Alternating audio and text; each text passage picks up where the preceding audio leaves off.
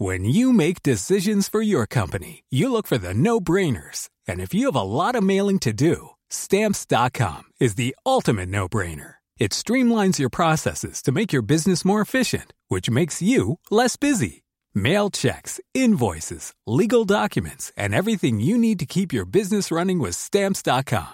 Seamlessly connect with every major marketplace and shopping cart. Schedule package pickups and see your cheapest and fastest shipping options from different carriers. With rates up to 89% off USPS and UPS rates. And with the Stamps.com mobile app, you can take care of mailing and shipping wherever you are. Make the same no-brainer decision as over 1 million other businesses with Stamps.com. Sign up with Code PROGRAM for a four-week trial, plus free postage and a free digital scale. No long-term commitments or contracts. That's Stamps.com. Code Program.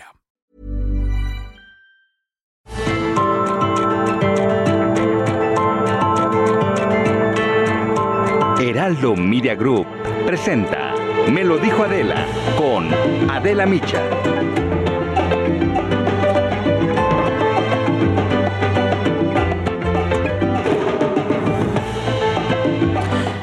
La salida de las tropas estadounidenses en Afganistán, que concluyó apenas a finales de agosto, fue muy caótica. Hubo atentados, muertos, miles de personas que se quedaron varadas en manos de los talibanes, que aunque digan otra cosa, cada día dan más muestras de que siguen siendo extremistas. Ayer, el secretario de Estado de los Estados Unidos, Anthony Blinken, testificó ante el Comité de Relaciones Exteriores del Senado para intentar justificar y explicar la retirada. Blinken fue cuestionado y criticado por republicanos y por demócratas por igual. Argumentaron que la misión estuvo plagada de errores. Incluso hubo quienes pidieron su renuncia. Pero Blinken defendió la retirada, diciendo que los objetivos de la intervención en Afganistán ya se habían cumplido. Él lo explicó así. Recordamos por qué fuimos a Afganistán en un principio, para hacer justicia contra aquellos que nos atacaron y para asegurar que eso no volvería a pasar. Alcanzamos esos objetivos hace mucho tiempo. Sin embargo, el propio Blinken se vio obligado a reconocer algunos de los errores que se cometieron en Afganistán. Cuando el senador republicano Rand Paul le preguntó si en uno de los ataques con dron que llevó a cabo el gobierno de Biden había asesinado a un terrorista o a un aliado de Estados Unidos, Blinken reconoció que no lo sabía. Así lo dijo. El sujeto que la administración de Biden asesinó con un dron era un trabajador humanitario o un miembro del Estado Islámico de Afganistán. La administración está revisando, por supuesto, ese ataque. Y estoy seguro de que... Así que no sabes si era un trabajador humanitario o un miembro del Estado Islámico de Afganistán. No puedo hablar de eso y no lo haré en ningún escenario. ¿No sabes o no nos vas a decir? No lo sé. Y cuando el senador republicano Mitt Romney interrogó, a Blinken sobre si los talibanes seguían colaborando con grupos terroristas como Al Qaeda, responsable de los ataques del 11 de septiembre del 2001, el secretario de Estado simplemente se limitó a decir que no conocía la respuesta y que no podía descartarse esa posibilidad. Lo escuchamos. Los talibanes han abandonado su simpatía y su colaboración con grupos como Al Qaeda y la red Haqqani. Los vínculos con terroristas no han sido suspendidos. Um, Está abierta la incógnita de si sus uh, puntos de vista y sus relaciones han cambiado de una manera definitiva.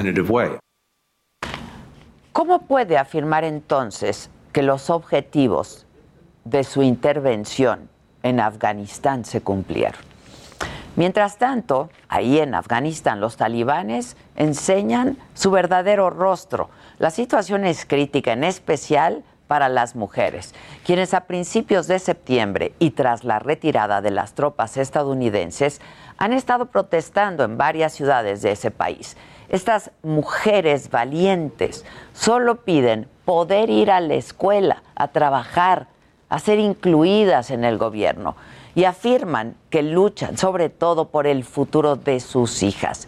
Muchas de ellas han sido violentamente reprimidas. Este es el testimonio solo de una, una de ellas, una de tantas. Salí para hablar con los talibanes y ayudar a las mujeres que no fueran al trabajo, a la escuela. Quiero ser la voz de ellas. Y bueno, un alto funcionario talibán confirmó que en efecto el nuevo régimen no va a permitir a las mujeres ascender en la política.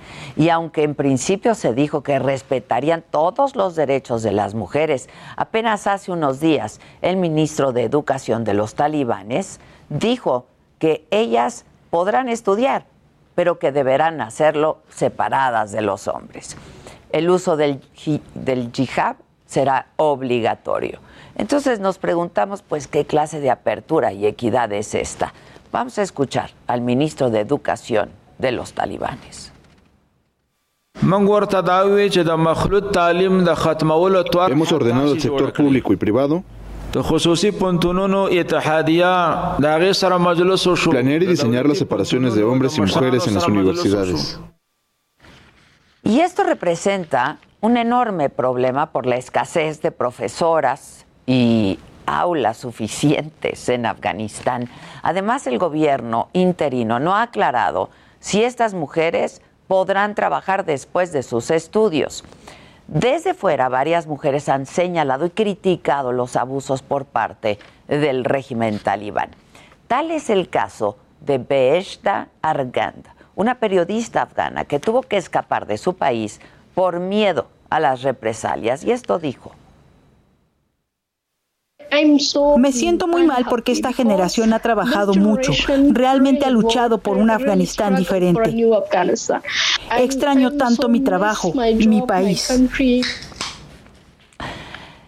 Bueno, quienes no han salido del país viven pues situaciones todavía más alarmantes. La periodista Saed Shinwari lleva un mes encerrado en la sede de Tolo TV, cadena en la que trabaja, por miedo a que los talibanes lo maten. Dicen y dice que su casa fue registrada y que ya ha recibido amenazas del grupo terrorista ISIS-K, responsable de los atentados en el aeropuerto de Kabul antes de la retirada estadounidense. Y mientras que Saad Mohseni, dueño de la misma cadena, declaró que la mayoría de las mujeres pues ha optado por mejor renunciar. Para Blinken, sin embargo, la retirada es razonable. ¿Dónde están la justicia y la libertad de las que él habla? Porque el régimen talibán está mostrando ser igual de radical y muy autoritario y no plural, como había prometido en un inicio. Y por desgracia, parece que las libertades son más frágiles que el odio y los extremismos.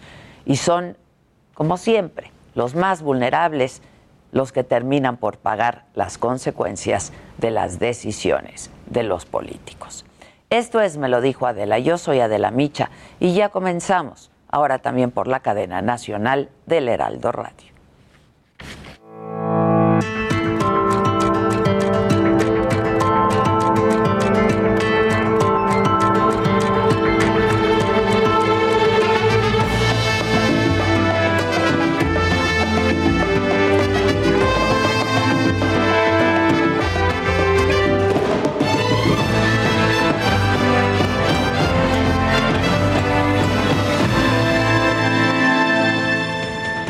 Buenos días y le damos la bienvenida a quienes ahora se suman a esta transmisión por la cadena nacional del Heraldo Radio. Tenemos más información esta mañana. Localizaron con vida a los 22 extranjeros secuestrados en Matehuala, en San Luis Potosí. Un grupo armado se los llevó la madrugada de ayer del motel Sol y Luna, en donde estaban hospedados. Federico Garza, fiscal de San Luis Potosí, con quien hablaremos en unos minutos más, informó que también se habían llevado a 16 mexicanos que estaban en ese mismo hotel, pero a ellos los abandonaron en el camino. Estas personas están siendo trasladadas directamente a la ciudad capital con el fin de recibir toda la atención dentro de este grupo de 22 personas se encontraban tres menores, una mujer embarazada a la cual se le ha proporcionado atención médica y a los menores todo el apoyo médico y a los demás, o sea, todos en conjunto, apoyo de agua, alimentos, en Oaxaca, dos personas lesionadas y cinco viviendas dañadas. Es el saldo de una explosión de pirotecnia almacenada en una casa de la comunidad de La Boquilla en Santa María, Huazolotitlán. Los heridos fueron trasladados a un hospital para recibir atención médica. Autoridades locales piden a la población evitar el uso de pirotecnia en estas fiestas patrias. En Guerrero, el gobernador Héctor Astudillo aseguró que en estos momentos los deslaves son más propensos por las lluvias y pide a la población tomar precauciones, estar atentos a las recomendaciones que emitan las autoridades locales. En otros temas, ratificaron el triunfo de Laida Sansores ya como gobernadora de Campeche luego del reconteo de votos y de la revisión de las acusaciones presentadas por Movimiento Ciudadano, el Tribunal Electoral del Poder Judicial de la Federación confirmó ya la victoria de la morenista en las elecciones del 6 de junio. Así lo dio a conocer el magistrado de la Sala Superior, José Luis Vargas. El resultado es que si bien se acorta la diferencia entre la candidata ganadora y el candidato que ocupó el segundo lugar, no se presenta un cambio de ganador. Y vamos hasta Campeche, donde bueno ya está todo listo para que Laida Sansores rinda protesta como gobernadora. Ahí está mi compañero corresponsal Guillermo Officer, nos tiene todos los detalles. ¿Cómo estás, Memo? Buen día. Buen día, Adela. Te saludo con gusto desde Campeche. Sí, es, hoy es un día histórico para Campeche por, por dos razones. La primera, eh, Laida Sansores se convierte en la primera mujer que gobernará Campeche y también es la primera gobernadora de alternancia en un eh, estado que había sido un bastión priista. Eh, se convierte ya en un estado gobernado por Morena y será a las 11 de la mañana del día de hoy cuando Laida Sansores ante el Congreso del estado de Campeche rinda protesta ya como gobernadora eh, constitucional del estado. Esto después de que las impugnaciones fueron eh, desechadas eh, por el Tribunal Electoral del Poder Judicial de la Federación. ayer por la noche el equipo de Laida Sanzores dio a conocer una apretada agenda que incluye reuniones con sus familiares y equipo cercano el día de hoy y también esta noche en punto de las 10 de la noche ella encabezará el acto de, conmemoración del 211 aniversario de la lucha, del, inicio de la lucha de la independencia, eh, aquí en Campeche, en un evento multitudinario en el que también se prevé sea una celebración del movimiento que Laida Sansores inició en 1997 y que en, esta, en su cuarta eh, participación hacia la gubernatura de Campeche, logró el triunfo que fue reafirmado precisamente ayer por el máximo tribunal electoral. El día de mañana, Laida Sansores también estará en el izamiento de la bandera aquí en el malecón de la ciudad de Campeche y también ella va a encabezar el desfile, va a estar presente en el desfile que conmemora el 211 aniversario del inicio de la lucha de independencia, un hecho histórico aquí en Campeche. Estamos ya a breves momentos de que se concrete con eh, pues esta toma de protesta a Laida Sansores San Román, quien después de 24 años es gobernadora ya en unos momentos más, constitucional del Estado de Campeche de la. Muchas gracias, gracias Memo. Buenos días. Vamos ahora hasta el centro histórico aquí en la Ciudad de México. Ahí está Edgar Ledesma y nos tiene detalles de los preparativos del grito de independencia. ¿Cómo estás, Edgar? ¿Qué tal, Adela? Muy buenos días. Me da mucho gusto saludarte. Pues prácticamente ya está listo el Zócalo Capitalino. En estos momentos están haciendo trabajos aquí en el palco presidencial están poniendo los últimos detalles. Recordemos que la semana pasada la campana de Dolores ya fue reparada, fue, le hacen esos trabajos de limpieza que año con año se realizan para el grito de independencia.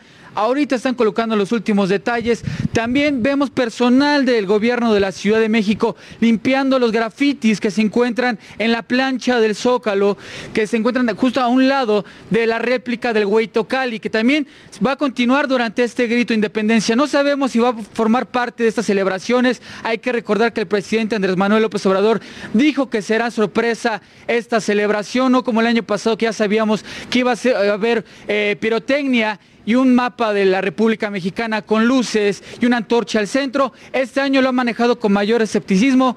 Sorpresas, dijo que será memorable esta celebración, que ya prácticamente está lista la plancha del Zócalo. Adela, hace la invitación a esta cobertura y programa especial que, tendrá el Heraldo Televisión. Conducen Blanca Becerril y Manuel Zabacona, 10.45 de la noche, desde aquí, desde el antiguo Palacio del Ayuntamiento en el Zócalo Capitalino. Pues estaremos muy atentos. Muchas gracias. Gracias, Ed. Vamos ahora con mi compañero Israel Lorenzana. Él, en contraste, está en la zona del derrumbe, en el Cerro del Chiquihuite. Ahí sigue la búsqueda de dos personas de la misma familia desaparecidas. Israel, te saludo de nuevo. ¿Cómo estás?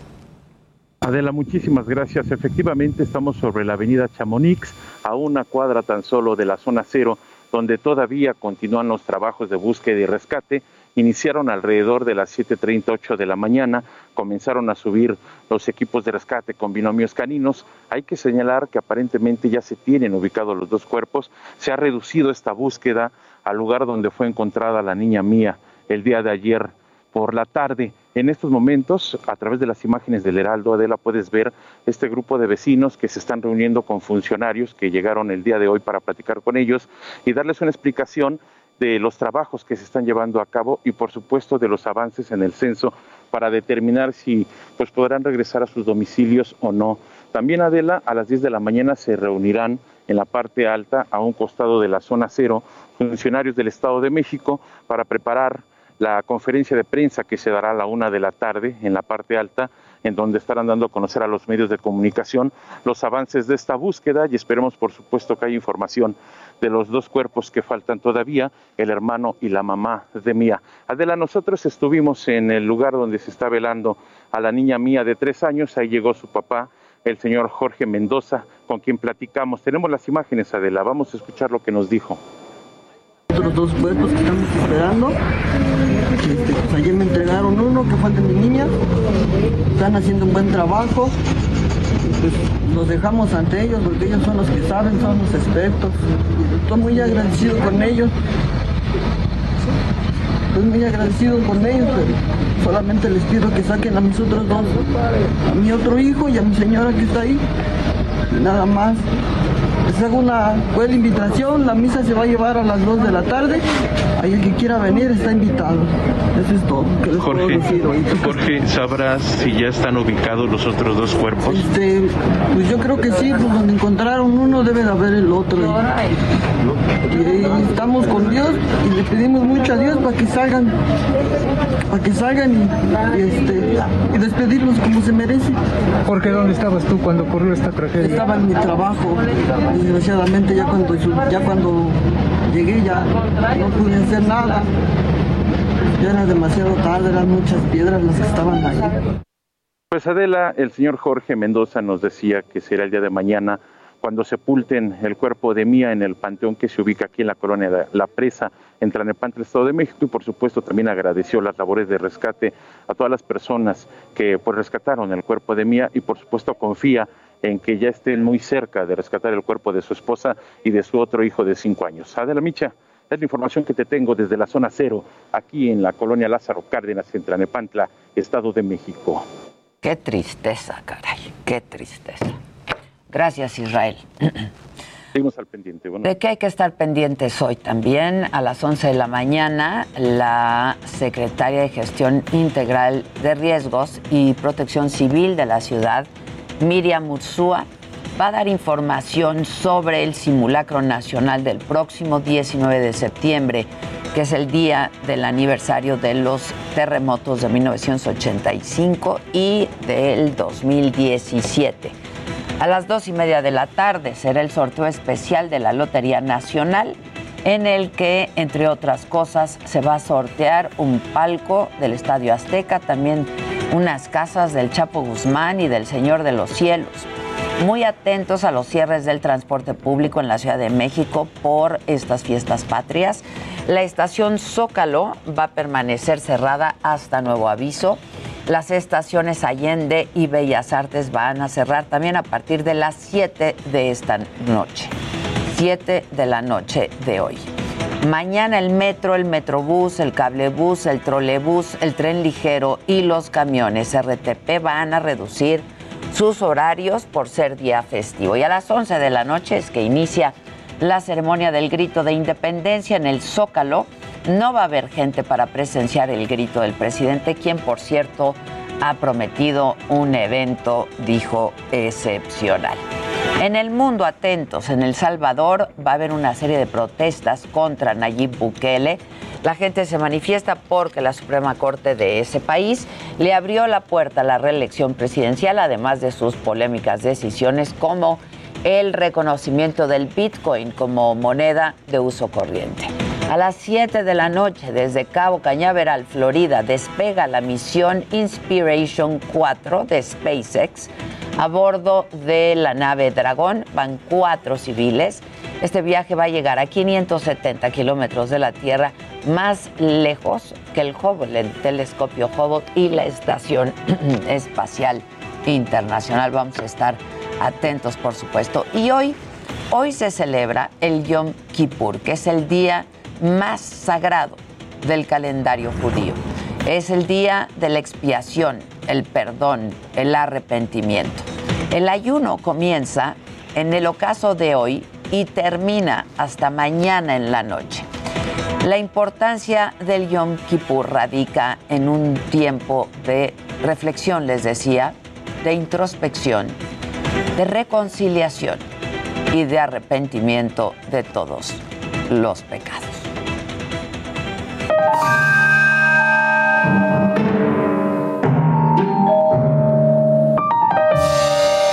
Sí, macabrón el ayuno. Es lo que Sí, le decía. Mamáquita, está macabrón el ayuno porque son como 26 horas de ayuno. Ni agua, ¿eh? ¿Sabes qué? Ni Lo agua. voy a hacer. ¿Lo vas a hacer? Sí, la verdad, a veces me gusta. Siempre es bueno, la verdad. Lo que pasa es que son muchas horas. Sí. Son 26, casi, sí, 26 Agüita, horas.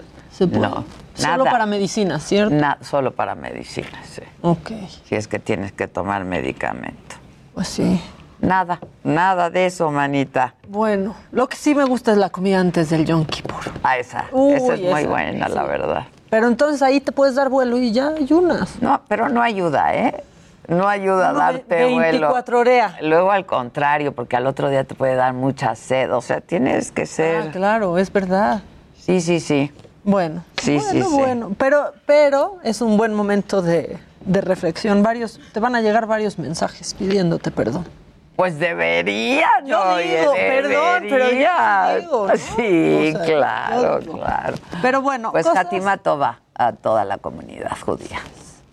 Cosas macabronas. Bien. Después de que se dijo eso de los mensajes, este, hay más infidelidades en 15 de septiembre. Esto, de acuerdo con la última encuesta eh, de una plataforma que se llama Gliden, eh, ellos dicen, eh, bueno, es esta plataforma, eh, pues es una plataforma de encuentros extraconyugales, ¿no? Que es líder en Latinoamérica, que es principalmente para mujeres. Lo que ellos dicen es que durante estos festejos, donde hay mucho alcohol y uno anda pues más sueltito, las suscripciones de esta app aumentan hasta un 60%. O sea, que entre mariachis, que entre pozole, que entre dar el grito, deciden pues dar el grito de manera clandestina. Lo que dice también esta mm, encuesta es que 5 de cada 10 llegan a coquetear con una persona que acaban de conocer en un bar o reunión durante los festejos. ¡Órale! Pero ¿cómo van solos a los festejos? Pues es que justo es lo que yo decía, porque sí como que cuando estás soltero y Pues vas a sí. una fiesta mexicana, Claro, de ahí te la Sí, de ahí te agarras de que, ay, pues va, ay, ¿qué, qué onda? Damos el grito, ¿qué onda? Sí, ¿No? ¿qué onda? Pero no sé estos cómo se las arreglan. Vamos de grito en grito. exacto, ya pasó el grito, vamos al otro. Claro. O sea, ahí sí este, lo entiendo. Lo que dicen es que en septiembre suele ser un mes donde la infidelidad aumenta después de las vacaciones de verano, Adela. Que ya nadie aguanta a su otra mitad. Según no, pero ahora imagínate en pandemia. En pandemia. En España eh, dicen que cuando más divorcios hay es en septiembre también, después de las, vacaciones, de, verano, Que ya, deciden, ya, ya, regresas no más. Ya no, ya de eh, verdad ya estuvo. Pues parece que ese es el dato. Así que hoy, pórtense bien, por favor. Si van a dar el grito, ya denlo con lo oficial. O el oficial, ya también, esténse. Yo digo. Yo digo también, pero tenemos que hacer una pausa, regresamos rapidísimo. Oigan, denle compartir y, que les gusta y así, porque hay poca banda, ¿eh? Y andamos baja. ¿Será por el día? ¿Será por el día, muchachos? Pues vamos a pasarlo juntos. Regresamos luego de una pausa.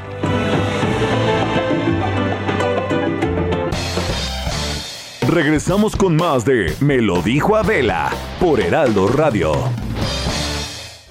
¿Aún no te inscribes al reto Actinver? ¿Qué esperas? Aprovecha la oportunidad de aprender y comenzar a practicar en un simulador que recrea los movimientos de la bolsa. Inscríbete antes del 3 de octubre y compite para ganar hasta 500 mil pesos. Retoactinver.com. El verdadero reto es tuyo.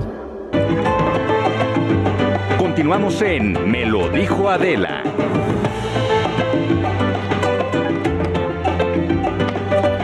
Pues ya estamos de regreso y justo, como les adelantaba, tengo en la línea telefónica al fiscal general del estado de San Luis Potosí, Federico Garza Herrera, para que nos hable de estos desaparecidos, gente que fue secuestrada de un hotel en Matehuala y que ya después fue encontrada. ¿Cómo estás, fiscal? Buenos días. Muy buenos días, Adela, con el gusto de de poder saludarte y participar en tu programa. Muchas gracias, fiscal. ¿Sí nos puedes confirmar que fueron 16 mexicanos y 22 extranjeros que fueron secuestrados y luego liberados? Explícame a grandes rasgos, eh, pues, ¿qué, sabes de este caso? ¿Por qué fueron secuestrados y luego liberados? Son 16 nacionales, o sea, mexicanos, y son 23 extranjeros. Ah, Entre ellos son 5 mujeres, 15 hombres y 3 menores son tres de nacionalidad, o sea, tres mujeres de nacionalidad cubana, una, una haitiana y una venezolana. Y son siete hombres de nacionalidad cubana, seis de nacionalidad haitiana, dos de nacionalidad venezolana. Y hay tres menores de tres menores de edad. Eh, ellos lo que refieren es que, por lo que hace a los venezolanos, que son tres, Dicen que llegaron al aeropuerto de la Ciudad de México en vuelo, pero no lo han podido demostrar. Y el resto dice que cruzaron la frontera, llegaron a Chiapas, de Chiapas a la Ciudad de México, y de la Ciudad de México por tierra llegaron a, San Luis Potosí. Eh, ellos eh, de alguna manera refieren que habían contratado a algunas personas para que los trasladaran hasta la frontera norte. Eh, nosotros, por eso, al momento de que eh, liberaron a los 16 mexicanos que estaban hospedados en el hotel, iniciamos también una investigación hacia ellos para tratar de ver si tienen alguna relación con estos hechos o si simplemente se encontraban hospedados y fueron objeto también de la privación de la libertad. Eh, los, estos, extranjeros ya se encuentran, eh, pues vamos a ir resguardados, cuidados aquí en la ciudad capital. Yo ordené que se los trajeran para acá. Ahorita, pues eh, ya los consulados respectivos están dándoles la atención. Por lo que hace a los menores, están siendo atendidos por la Procuraduría de Protección de Niños, Niñas y Adolescentes. El Instituto Nacional de Migración también participa porque mientras no nos justifiquen la calidad migratoria, pues la participación de ellos es sumamente importante. Y por la Comisión Estatal de Atención a Víctimas también tienen eh, pues eh, la, la, asistencia de ellos tanto en asesoría jurídica como en psicológica. Les estamos proveyendo pues la atención médica, eh, todos los insumos para ahorita su subsistencia y mientras se resuelve pues eh, la calidad migratoria que pudieran tener para miras de que las autoridades respectivas hagan lo propio. Ahora, fiscal, eh, eh, no me queda clara la intención de secuestrar a estas personas, ni tampoco cómo pudieron hacerlo a tantas personas. Bueno, lo, primero es, es un, una, llegan tres camionetas, en las camionetas pues los obligan a subir a ellas y se van, posteriormente detectan que son 16 mexicanos y los dejan en una tienda eh, de autoservicio y se van con los migrantes. Eh, una de las líneas de investigación que nosotros consideramos la más sólida tiene que ver con que estas personas tienen familiares en Estados Unidos.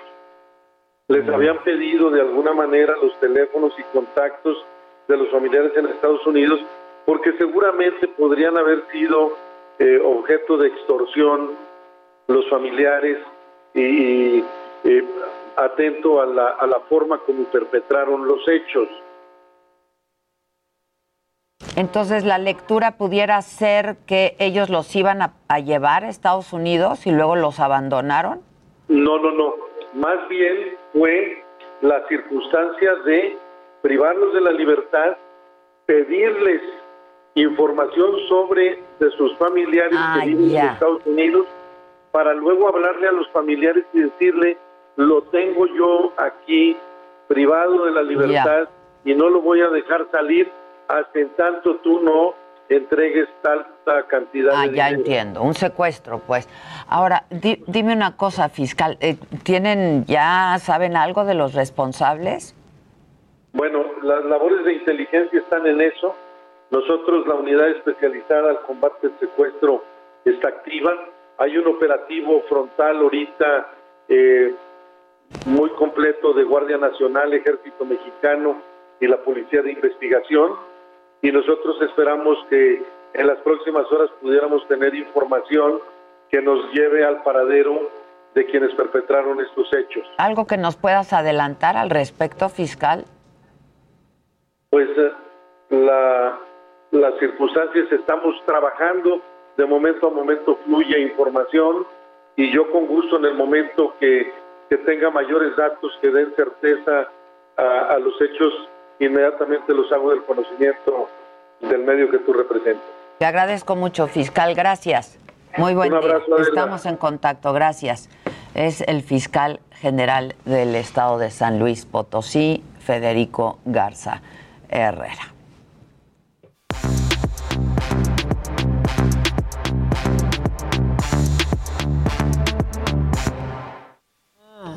Ahorita la voy a ver. Buenas. Buenos días. Buenos días. No está toda la mesa servida. Que Daniel fue al baño. No, no, sé a dónde fue, pero fue. ¿Qué horas son estas de ir al baño? Sí. Es que el cuerpo luego se acostumbra a horarios. Que tomó agua de Jamaica. Exacto, está tomando un diurético. Bueno, ¿quieren un macabroncito en lo que llega? Ya que están aquí los hombres. Ya estás. Es que ah, siguen saliendo los hombres sin H y con B chica. Ah, mira. Ahora, este dice que las mujeres no pueden interrumpir su embarazo si no les da permiso el hombre. No. Pero no lo dijo en su casa, lo dijo en la tele. No. En la tele, en la tele. ¿En cuál tele? Mira, vean esta historia y ahorita les cuento quién es Edgardo Ponce de Mexicali. Veanlo prioridad los derechos humanos, definitivamente por encima, porque eso Pero se está también, muriendo la eh, gente. Eh, Ese no es derecho humano a la vida. Eh, por eso, precisamente por contar con mejor seguridad, con mejores oportunidades para todas las comunidades. Debe de haber igualdad. ¿Cómo vas a tener mejor calidad de vida cuando estás permitiendo que alguien aborte? Y mejor calidad, de vida, no, no, hay, Edgar, hay educación sexual, hay seguridad. Para evitar violaciones. precisamente para eso es para, evitar violaciones hay seguridad para evitar abortos hay educación sexual. No, Edgar, no, no, va por ahí. No, no va por ahí. ¿por dónde Creo va? que este despenalización del aborto. Estás estás dando mayor ignorancia hacia ese tema, entonces es importante que este, no nos vamos a basar en la generación de cristal. No, no, no, no, es, generación de cristal. además es una falta de respeto. Antes, ¿por qué no era el tema del, del aborto? Antes en nuestros antepasados, porque no había ese libertinaje en cuestión de hombres irresponsables y mujeres que se dejaban Porque hay muchos hombres irresponsables que sí, que sí de verdad no deberían de tener hijos. No. Y estoy hablando de los hombres en lo particular. No vamos a generalizar un sexo. Tenemos que ser universales en tomar decisiones de tal manera. Porque también una mujer no puede abortar sin la autorización de un padre. Canijo. Pues es un, es un noticiero local en Mexicali. este, y bueno, la compañera de este hombre, Andrea Celeste, si dice como de ah, canijo, o sea, se da cuenta. ¿Cómo acaba esto? Ni cómo no, pues dice una cosa ella como de Ay, canijo, no, como de no tengo ni cómo ayudarte, si pueden rescatar A ver, a ver, a ver. y si no hay ni cómo. No hay Ese ni cuate cómo. no. Claro. Qué paciente, Andrea. ¿Qué van a- Sí, exacto. Sí, exacto. Qué Se vio paciente. paciente. Yo me hubiera parado y me le- Yo soy capaz de irme encima conociendo. sirve. No sirve para nada. Ahora hay que pedirle permiso. A ver qué van a hacer los ejecutivos de ese canal. Pues ojalá que sí hagan algo. Digo, él tiene la cantidad de 22 seguidores en Twitter. La Suprema Corte Ya lo checaste. habla de que si hay un pleito marital dentro de un matrimonio y la mujer acusa de violación al marido, también de la misma forma se tiene que llevar un juicio, ¿lo sabes? Prioridad los derechos humanos. Definitivamente por encima. No, no hay. La, Si lo pasan completo, ahí está el acanijo. Acanijo. No, es que no tuvo ni cómo. Sus 22 seguidorzotes de Twitter han de estar, este, pues en shock con lo que dijo. No, no, no, Pero aquí tenemos la guía. Pero seguramente ahí lo ven.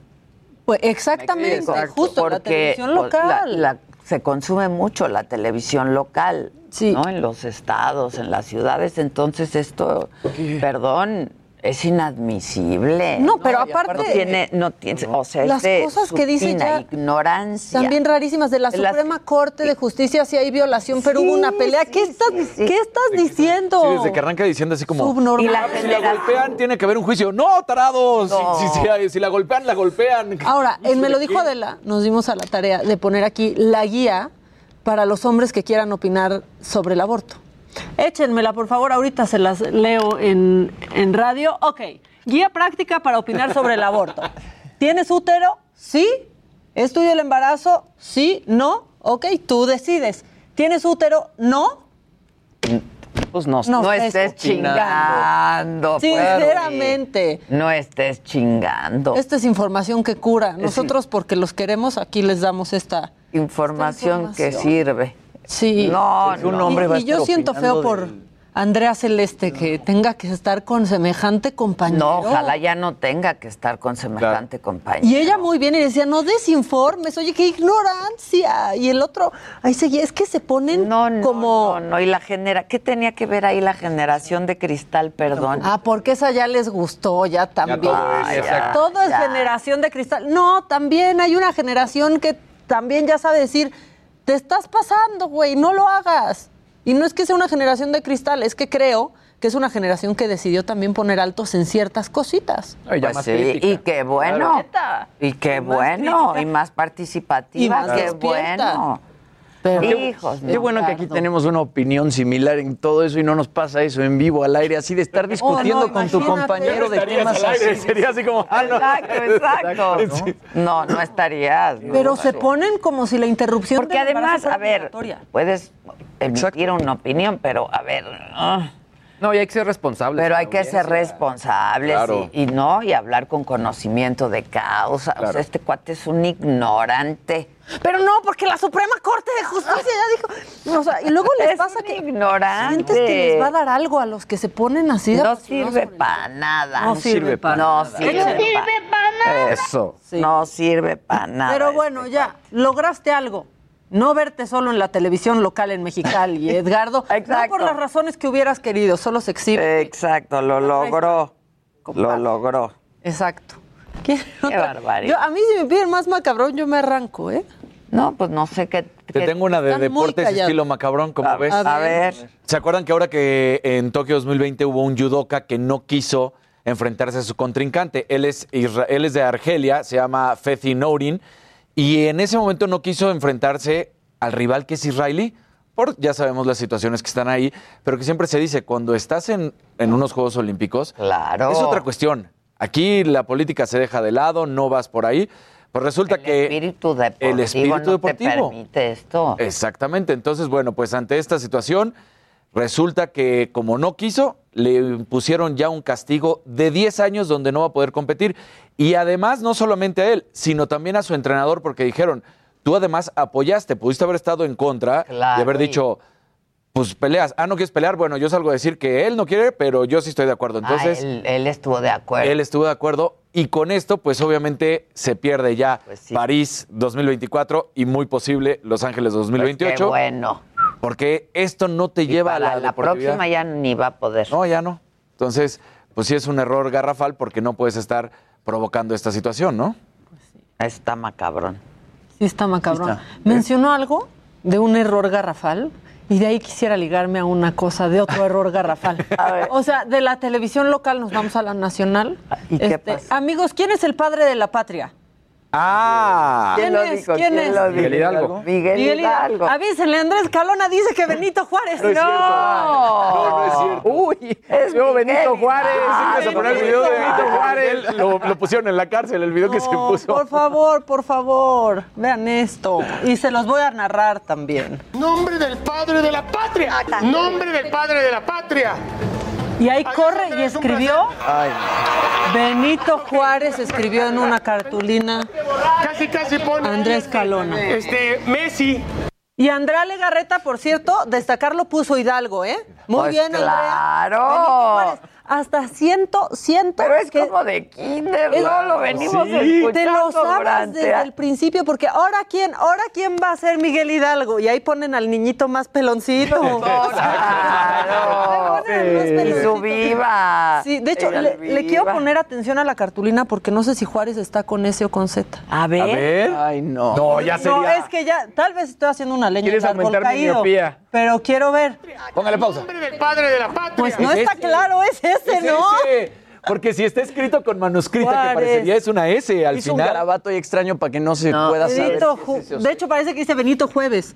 Benito Jueves. Aquí votan en la Benito cabina que Jueves, es Benito ese. Es ese. Es Dios ese. mío. Dios. ¿Quién es esta? Eh, no, sí es ese. Es Sí, es ese, es ese. Claro. Es una S. Benito Confirmo, Juárez. confirmo. No, puede ser Pues, Z. ¿eh? Pero esa Z Ay, sería un 2. Pero esas veces sí es como un ¿Dónde dos. te enseñaron? Ben- Benito Bueno, es por la prisa, Y lo ¿no? de arriba, quién sabe No, qué pero- diablos diga. No, pero en la rúbrica de la, de la S manuscrita. Es una sí S manuscrita, sí, una S claro. manuscrita. Sí, es una S El manuscrita. padre, ella? de- eh, Andrés Calona, pues conductora de hoy. Hija Ah, de Magda Rodríguez, hoy. que en paz descanse. Ah, es la hija de Magda. Ella estuvo en Saga, claro. Me, me la encontré hace poquito. Te mando saludos, Andrea. Ni te enojes, pero neta, neta, neta. Sí. El padre de la patria hoy, o sea, no, no. lo sabemos en segundo de kinder. Pues claro. No es como que te pone nerviosa Íbamos- la tele. Íbamos disfrazaditos. Un curita Hidalgo. Un curita Hidalgo. Pero bueno, este, Sí, no no, Benito ser. Juárez, este, no es el padre de la patria. Si vieron este programa, no se dejen engañar. Sí. Igual y tu presidente quiere que Este, sea otro, pero. Híjole, no, no. Ya, so- ya, una disculpa, pero estuvo macabroncísimo. No quería que se me quedara. No, no, sí Híjole. está cañón. Híjole. Bien, Andrea, bien, Andrea, que puso Hidalgo y No, lo pero puso no con es H. bien, Andrea, o no, sea, es en tan complicado. comparación sí es bien, O Andrea. sea, es, pues es lo que tienes que saber. Lo que Sí, tienes es que un saber. básico, ¿no? Lo mínimo. Sí. Ya me están De deprimiendo. hecho, dice que el benemérito de las Américas es Hidalgo. Exacto, exacto, exacto. Sí, sí. y que el, y que Hidalgo dijo el derecho, el, el, el respeto al derecho ajeno es la paz. Sí. No, no. y la no. conservación de los dientes. Exacto. No vean ese programa. Saludos, Andrea. No te enojes, nada más no la riegues así. Ah, Andrea. Sí, Andrea es que son las dos Andreas, claro. Sí, no, le Se vaya a confundir. Máxima preciosa, te mando besos, te amo. Sí, claro. Sí, sí. Es más, hasta Jorge Ortiz de Pinedo tuvo una obra de, de Miguel Hidalgo, ¿no? No me acuerdo. ese dato no te lo manejo y está bien. Sí, tuvo una, ¿no? O sea, ahora No que me acuerdo. acuerdo, la o sea, verdad, así no que me ¿Qué dato dio, verdad? Sí, sí, sí. No me acuerdo, la neta. Oigan, tenemos a al PG, Por a favor, Cristian, ojalá sí. haciéndole de Porque hoy no del tuvimos perro al Real. En la mañanera. No hubo mañanera, vamos a ver un, un cachito del PG. ¿Lo tienen? Bueno, ¿qué nos traes tú, Luis Hey? Oye, otros mexicanos, eh, notas de- de- que tienen que ver con México. La primera, lo que habíamos mencionado y que también eh, mencionó Casarín, Memo Ochoa va a invertir en un fondo. Eh, está interesante porque se llama Alter Ventures. Es creado también por mexicanos, otro mexicano que se llama Mario Valle, que Mario es amigo mío y Mario Valle sí podemos decir que es uno de los principales impulsores de la cultura digital en México. No de la tecnología, sino de entender las posibilidades de esta tecnología. Entre Ah. Jorge Alor, Mario Valle, Oscar Yasser, que fueron como de los principales precursores de todo esto. Eh, Mario Valle trabajó en empresas muy importantes de videojuegos, entre ellas Electronic Arts. Y justo en, en uno de estos juegos de Electronic Arts, donde estuvo Memo Ochoa, que es FIFA, pues eh, Memo Ochoa siempre se ha caracterizado justo por esta como vena que tiene muy del lado de los videojuegos. Bueno, deja ahí rápido, te interrumpo. Todos los futbolistas, si, so- si tienen algo, es que se dedican a los videojuegos prácticamente como segundo.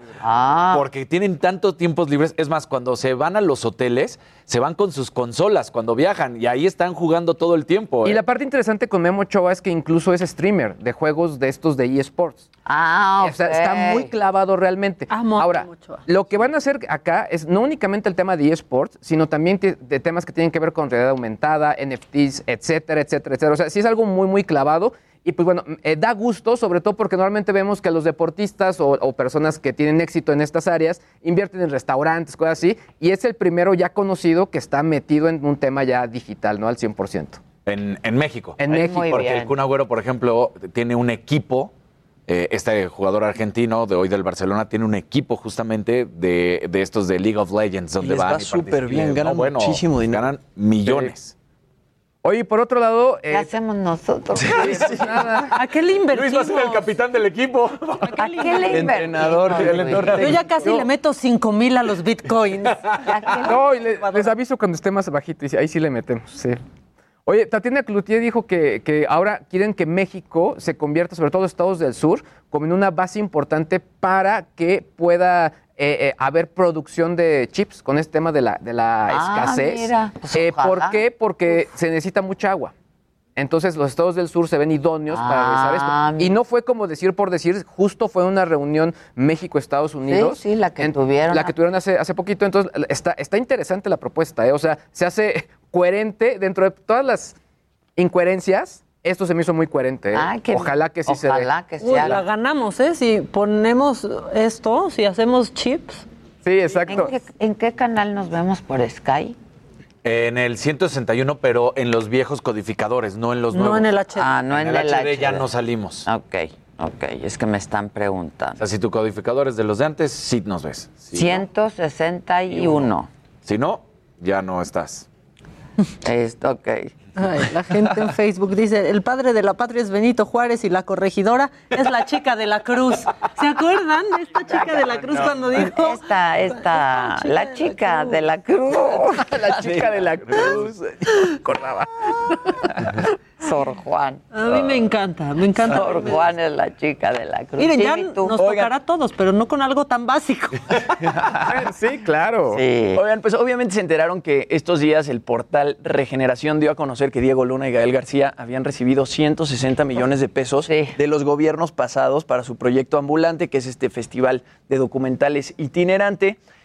Dicen en, en- en esta nota que recibieron más de 35 millones del gobierno de Calderón, más de 133 millones del gobierno de Peña Nieto y 10 millones en lo que va del gobierno de López Obrador. Esto como donativos. Y bueno, ahora Diego Luna y Gael García ya salieron a hablar. Bueno, publicaron este comunicado por parte de Ambulante y dicen que ellos no han recibido ni un solo peso, ni salarios, ni compensaciones como los medios eh, pues lo han dicho y señalan que todos estos recursos se han obtenido mediante procesos apegados a la ley, de la misma forma que otros proyectos se han visto beneficiados en México. Entonces, pues Diego Luna y Gael García se deslindan y dicen que han recibido pues el dinero de cualquier otra forma que algún proyecto recibiría eh, dinero. ¿No? Les tiraron durísimo y también es lo que yo rescato es el hashtag, que les decían chayolastras. Chayolastras. Está buenísimo los chayolastras. Pero empezó el ataque orquestado ahí en Twitter. Es, es Me tocó hasta a mí porque Peña Nieto puso un tweet diciendo que Gravity era una gran este, aportación al cine universal que en el momento que salió Gravity, ese tweet dio risa por la temática de Gravity que pusiera cine universal, pues todos se rieron como de sí, sale el universo, entonces sí es universal. Entonces se, se burló Gael, de pronto se burla Brenda Lozano y yo puse abajo, ay, qué brillante, que el cine universal 2014. Y de ahí dijeron, aquí están todos estos que han recibido millones de Peña Nieto. Y yo decía, Ojalá. Ah, sí. ¿Cómo? Pues ojalá, porque hacen buenas cosas. Pues yo salía como ahí en la lista de esos tweets abajo, los que respondieron a. ¿Me viste? Sí, te vi. ¿Cómo? ¿Pero en la lista de qué? De, o sea, en los tweets, pues, en el hilo salía un tuit de Diego, ah, un tuit de Gael, abajo uno Por, Porque además otro de los destacados, digamos, gente que... Ya, ya, ya, ya, ya, Estaban. Pues ojalá apoyaran el cine. Es que es eso, pues justo. Sí. se trata, sí. Ojalá que sí. Sí, con los recortes que hubo, además. Si sí les dieron, yo no lo negaría. O sea, al contrario, pues sí, y ahorita no nos están dando. ¿Y cuántas películas se pueden hacer gracias a estímulos fiscales? Pues sí, claro. Continuamos en Me lo dijo Adela.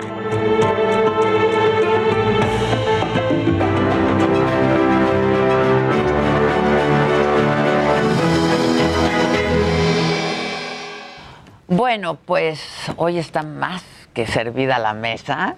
Eh, recibimos hoy aquí porque hoy es miércoles y hoy toca nuestra sección de Mente Mujer.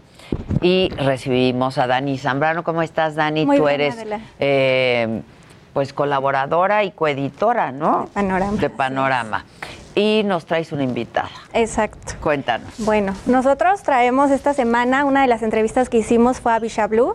Ella es una artista urbana, quien, bueno, que nos platique un poquito del trabajo que hace. Hola, Bisha. Hola. Bienvenida. Gracias. Cuéntanos. Este, pues nada, eh, me dedico desde hace como cuatro o cinco años al arte urbano, que es el graffiti en gran formato o ilustración como también en gran formato como se conoce y pues mi trabajo ha estado como enfocada enfocado en el empoderamiento de la mujer no retrato muchas mujeres eh, tanto mujeres del día a día, de, de, la vida cotidiana, hasta mujeres que también han ganado premios, han estado en las Olimpiadas, ¿no? Es muy importante pues retratar y que la gente en el espacio público se dé cuenta de todas las mujeres que están eh, pues haciendo eh, una lucha constante por el reconocimiento, ¿no? Por, por su trabajo, por su profesión, por su intelectualidad, ¿no? Entonces el arte urbano para mí ha sido una herramienta, también ha sido como eh, una salvación, ¿no? Para, para alejarnos de todas, eh, pues todas las situaciones que se viven en el barrio, ¿no? Yo soy de Chimalhuacán, entonces eh, a, a, raíz de eso veo el entorno violento y cómo el arte urbano también puede ayudar a, a, poder sanar este, este tipo de entornos, ¿no? Poder ayudar a los chavos, a las chicas a poder involucrarse en el arte, ¿no? Y a través de ello, pues llegar a otros países. Es arte denuncia, denuncia ¿no? Claro, sí. Sí, sí, y sí. Para pues poner los ojos de todos ahí. Porque sí. hay unos hombres. Hombres. Es que hace rato hablábamos sí, de uno sí, de estos. Este, ¿Qué edad tienes tú? 30 años. 30 años. ¿Y comenzaste hace 4 o 5 años? Eh, así ya de manera profesional, donde ya me dedico totalmente a pintar en mu para muchas marcas y muchos lugares, hace 4 años. Empecé a pintar hace 10 años. Ya. Wow. ¿Para qué marcas? Eh, pues he pintado para Crayola México. Para ellos eh, hicimos con, con, mi compañera Alison Borja, hicimos un mural pintado con puros crayones no en Chimalhuacán. Sí, con eso rompimos, este, pues es el primer mural hecho de esa manera con puros crayones y con niños, ¿no? Porque al final, al, así como mi historia inició, quisiera que también otros niños se vieran reflejados en, esa historia de poder pintar y poder salir del barrio, ¿no? O sea, del barrio que pues a veces también nos detiene por la misma violencia, ¿no? La misma gentrificación, eh, la misma violencia de género. ¿Tú la viviste? sí. Cuéntame. Sí. Eh, pues algo que me quedó muy marcada y es como algo que quisiera que jamás que jamás se volviera a vivir en las calles de donde yo crecí fue que una vez yendo a la universidad me desperté y en la esquina de mi casa había una cabeza humana, ¿no? Ah. Entonces eh, es muy fuerte, lo sé, pero justo eso es lo que me da el valor y la valentía al final de cuentas de de poder llevar el arte a las calles, ¿no? Porque es muy importante también en la periferia de la ciudad dejar de centralizar el arte, ¿no? Entonces es muy importante llevarlo a, que toque puertas eh, en la periferia, que, ayude a gente, ¿no? Entonces es como parte de mi trabajo. Y el arte te salva, ¿eh?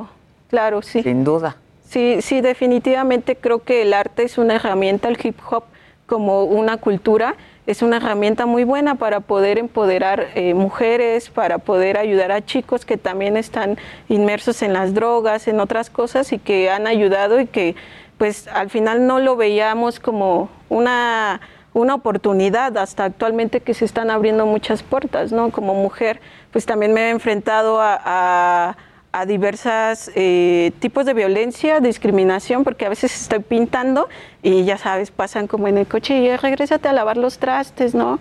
Eh, o estoy pintando y tengo, actualmente tengo eh, cinco hombres a mi cargo en mi cuadrilla de, de, trabajo para poder realizar murales en gran formato.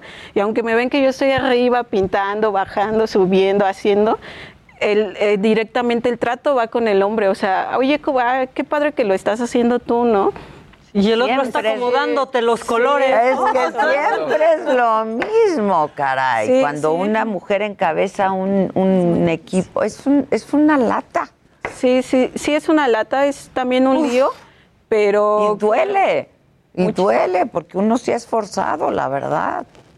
Sí, sí, la verdad es que sí duele porque, híjole, también me pasó apenas que, que este, bueno, ahí hubo un lío con una autoría de un mural porque, o sea, el crédito se lo quedó el, chico con el que lo pinté, ¿no? Entonces, por el hecho de que, pues, soy mujer, ¿no? ¿Y él no dijo nada? No, no dijo nada, entonces ahí hubo como un lío. Este, sí, pero son, son historias de todos los días, ¿sabes? O sea, son historias es diario. que la gente se lleva, o sea eh, todos los días suceden este tipo de historias en cualquier estrato social, ¿no? La señora que vende los tamales, eh, la señora de la tortillería, en los restaurantes, en las galerías. Es un tema bien importante. La señora de la casa. Sí, justo, ¿no? Entonces son temas bien importantes que el arte urbano te da como esta oportunidad de de, educar también a la gente, porque cuando uno pinta en el espacio público también es un agente de educación, ¿no? Ahora, ¿qué queremos educar con esos murales? He pintado murales sobre la comunidad LGTBI, que es muy importante concientizar, ¿no? Este, he pintado murales sobre la identidad mexicana, sobre problemas sociales, los 43, ¿no? Este, no sé, es, es, una amplia temática o variedad de temas que puedes llevar a, las calles, ¿no? Y que gracias a eso, pues mi trabajo ahorita está siendo reconocido. Y este país da, ¿no? Sí, claro. Para todos los temas posibles, para todos los temas posibles. Pues qué padre, Dani, que ustedes, este, eh, pues hayan, hayan hecho esto y pongan luz al trabajo de, pues, tantas personas. ¿Cuántos hay en tu cuadrilla? Este, pues bueno, ahorita estoy trabajando para un proyecto que se llama Iztapalapa Mural, que es como ahorita es un boom por, por llevar eh, justo el arte urbano a las calles. Eh, somos, en mi cuadrilla somos, son cinco hombres y yo que soy la que, que lo dirige y alrededor de unos 50 artistas, de los cuales solamente 15, 10 somos mujeres. Nada más. Sí. ¿Y hay chavitos? Pues a veces se acercan a ayudarnos chavitos. Ajá, sobre todo, por ejemplo. Se interesan y empiezan a querer hacerlo. Sí, sobre todo me ha pasado que, que, mucha gente mayor se interesa en la actividad, ¿no? O sea, estás pintando, de repente pues también a veces no tienen nada que hacer o están inmersos en la cotidianidad y se salen a pintar con nosotros. Hay chicas que también, o sea, no pueden creer que otra chica esté pintando tan grande, ¿no? Lo máximo que he pintado es un edificio de ocho pisos. ¡Wow! ¡Qué chido! ¡Wow! ¿Dónde? está sobre insurgentes. Ay, Ahorita no me No importa, no importa, pero qué padre. Ustedes muy bien, Dani. Sí, y otra, bueno, algo a, destacar que no lo ha mencionado es que Bicha fue seleccionada por ONU Mujeres para hacer un mural sobre, bueno, para concientizar sobre este tema del feminicidio. En Ecatepec lo van a hacer, ¿verdad? Sí, ese es un proyecto que, bueno, por cuestiones de, de pandemia y esto se ha ido retrasando, me parece que ahora va a ser hasta noviembre pero bueno, somos, este, somos tres chicas quienes vamos a intervenir el Palacio Municipal de, de Ecatepec con esta situación de los feminicidios, ¿no? Como les digo, pues es también una responsabilidad creativa lo que tenemos nosotros los grafiteros, las grafiteras, que, también ayude ¿no? Eh, eh, a concientizar pues toda la problemática que actualmente vive el país. ¿Y cuál es tu proceso creativo? Es decir, ¿te imaginas lo que quieres hacer, lo dibujas en papel y luego lo llevas? Sí, sí.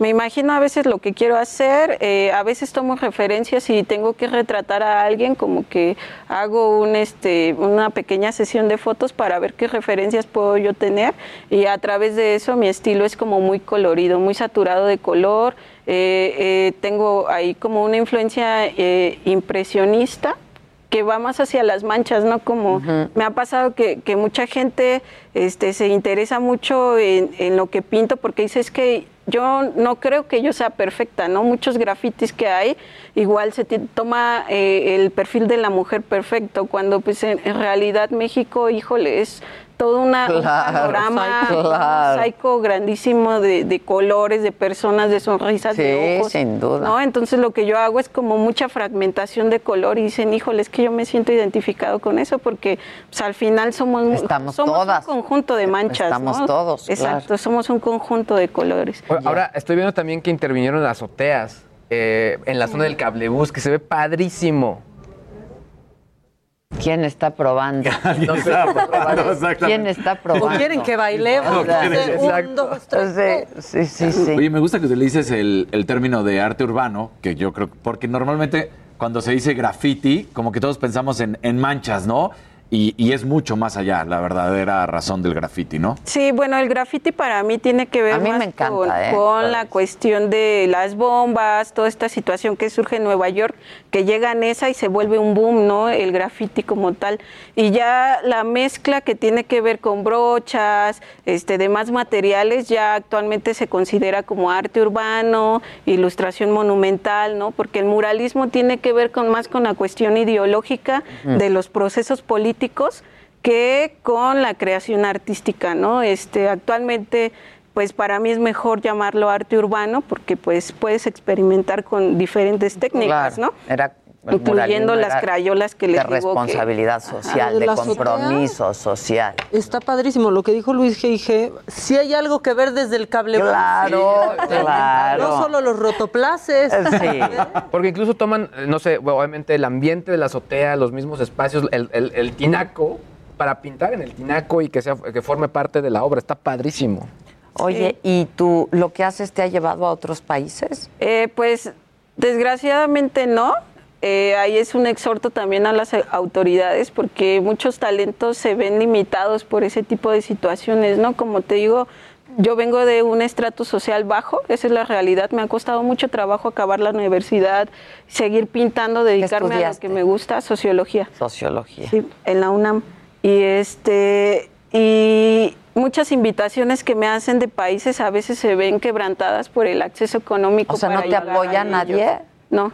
No, todos los, los apoyos que ahorita se han dado, eh, pues, se han dado apenas y para ir al extranjero pues también se necesita capital, ¿no? Entonces se, ha, visto como ahí un poco quebrantado ese sueño, pero sin duda alguna estoy segura que como sea vamos a ¿De dónde te han invitado? Eh, me quedé en un festival en Brasil eh, para un este, igual que se llama Metica of Styles, que es como muy de graffiti y pues igual me quedé allá. Eh, lo que sí es que mis obras han sido expuestas en el Museo Mompamungo de Ecuador. Mm. Ahí sí he podido llevar este, algunas ilustraciones. Entonces, pues ahí en Europa apenas también este, tengo una invitación para ir a Berlín. Este, ¿Cuándo es? Eh, pues me parece que ya es hasta el siguiente año. bueno, pues hay tiempo de que... Secretaría de, Cultura. O sea, ¿no? Pues sí. Claro, ya ha cambiado mucho la forma también de ver el graffiti, ¿no, Vixa? Como que hace unos años todavía se veía el graffiti como una expresión pues un poco disruptiva y un poco como ilegal, todo este tema de las bombas y etcétera. Y de pronto ahora ya es muralismo y ya se hace pues muy diferente a como se hacía antes. Ahora sí es una expresión artística en toda su expresión y por eso se pueden tomar el tiempo de hacer. Antes era como clandestino, ¿no? Llegaban y corrían. Pues yo creo que ambas son expresiones artísticas, corresponden a diferentes como principios sin embargo, las dos son corrientes artísticas muy importantes a nivel internacional, ¿no?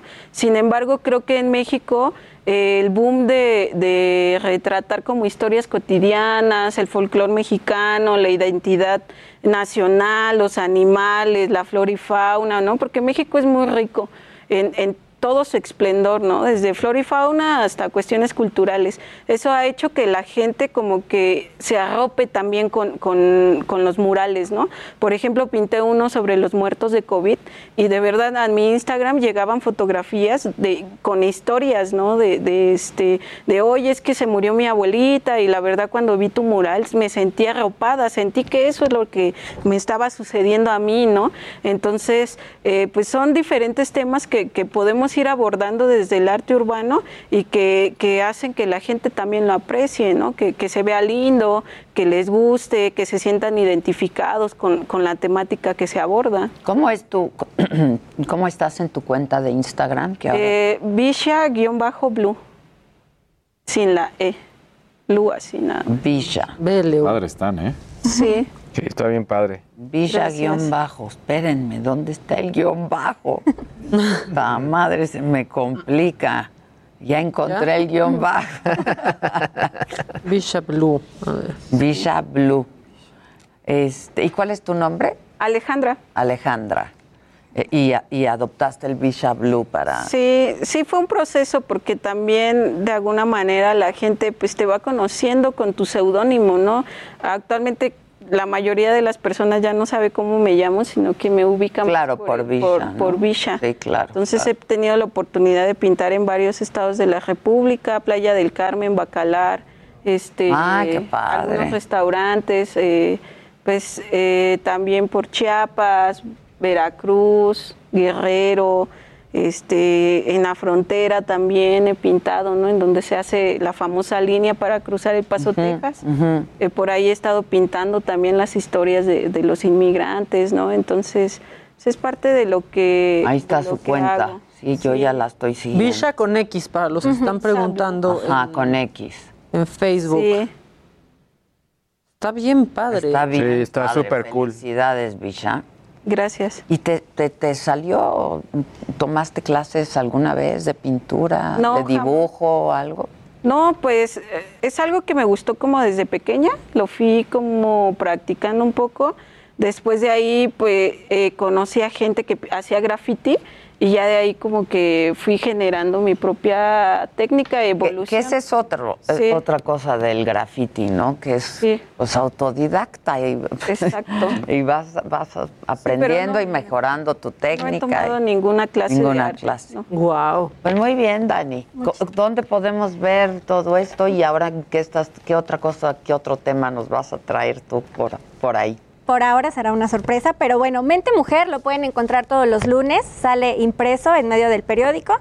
Y bueno, así como la historia de Bicha, pueden encontrar miles de historias más en Mente Mujer igual de inspiradoras. Esto fue lo que se publicó él. Esto fue lo que se publicó este lunes. Este lunes. Este lunes. También lo pueden. Ya solo se publica los lunes. Ya solo nos ¿eh? publicamos los lunes, así es. También lo pueden encontrar en web, en la página del Heraldo, también ahí está, está nuestra, Buenísimo, nuestro contenido. te felicito mucho. No, muchísimas te gracias. felicito mucho porque hay que ponerle luz a todo, a todo esto que, que hacen. Felicidades, Muchas gracias. Gracias por invitarme. No, al contrario, al contrario, muchas, gracias. Muchas gracias por el espacio. No, no, no, al contrario. Oigan, ¿Ya me tienen lo que pedí o no? No se vayan para reírnos un rato, ponlo. ¿Que no? Dice. Qué rebeldes. Hombre, Qué rebeldes, dice Jerry. Oye, la- ya está, ya está. A ver, ahí está. Una manzana de mi Dele un zape, Sí, pero- ya, ya, ya, ya lo complicó. Iba, iba a la- al director de reclusorio, te vas a quedar con que eh, acaba de pasar lo de los niños héroes. Vamos a hacer, ya lo dije yo, una fiscalía para que investiguen quién empujó a Juan Escutia. ¿Quién empujó a Juan Escutia? que se pone de valor al frente. Aquí lo seremos, brother. Somos inclusives. Adele, Pierre, JJ, Cristine. Así debe ser. Y yo, brother. Y un saludo como siempre, Adele, a tu programa. Gracias por invitarnos. Estamos felices de estar aquí con ustedes. JJ, gran partido. ¿Cómo viste ese gol que anotaste? Puta, la verdad estoy muy contento porque a mí se me hace que sí fue un, un buen partido. Nunca me había tocado desde mis 11 años un pinche partido como ese. Y la verdad estuvo de pelos. Ahí está, enorme, enorme, enorme. Buena vibra, brother, buena vibra. Un saludo al perro del mundo. Funciones.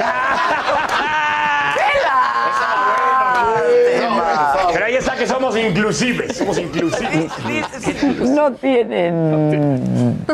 Qué cosas. Son tan buenos. Son tan buenos los tres. Qué bárbaro. Y no, y aparte cómo se festejaban entre todos los chistes, porque era solo un pero además todo improvisado. Sí, claro. Todo improvisado. Es que pa- parecía que estaban ahí dándose el pase. Exacto. Y lo que dice Maca de Pierre es interesantísimo, ¿no? Como todos los gestos para imitar a, su- a los personajes. ¿Vieron, ¿Vieron el de Eugenio Derbez? Sí. Es que no de Derbez. manchen. ¿Tienen el de Derbez? Mándaselos, Josué.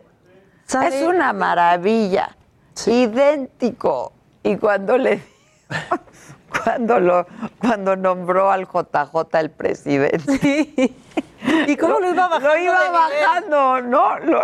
Acabó en la cañería, ¿no? Exacto, el drenaje, el El drenaje. Acabó. No, y la anécdota que contó Cristian, que le iban a, le habían hablado para Ah, hasta que está supo que era el buenísimo. duende. Eso sí, eso súbanlo también. Es que le habían hablado, este, de presidencia, lo contó ayer, eh, cuando era eh, presidente electo, ¿no? Cuando era presidente electo, creo.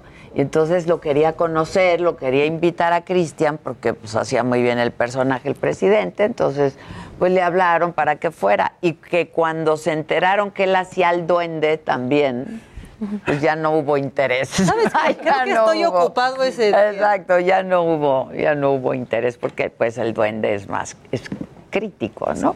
Este y eso no gusta. Pero estuvo muy divertido. Me dice Maca, ¿sí te, te divertiste en serio? Le digo, pues cómo no, tuve función privada. Claro, sí. Pero aparte, todo improvisado, este, uno le festejaba el chiste al otro, uno le contestaba al otro. No, son muy buenos, la verdad. Muy buenos, muy Pierre, qué buenos. bárbaro, es que Pierre es talentosísimo. Cuando, cuando imita a, a Derbez, te juro, yo me volteé un momento y dije, ¿es Derbez? O sea, para no verlo, ¿sabes? Pero hace las mismas caras y los mismos gestos. Sí, Con Alex también. ¿No? Cuando hace Alex, Ah, Alex a No, hacer con lo los de Alex así. Me es buenísimo. Increíble. Y trabajar con ellos es muy difícil. o Te- sea, porque te muy- mandaron saludos. Lo escuché, lo- yo también los quiero mucho, pero es muy difícil porque imitan, pero al productor, pero al director. Y era, por favor, ya cállense, tenemos que sacar esta escena. No, entonces estaban imitando, pero al escritor. Y te hacen reír mucho. Sí, no, es- están muy reír. La de Carlitos. Espejel de Pierre. No, la de Carlitos también. Espejel es es buenísima. buenísima. también, buenísima. La verdad tienen que ver el programa. Las invito a ustedes dos a que vean el programa y a todos los que nos ven y nos escuchan, porque realmente son muy, muy buenos.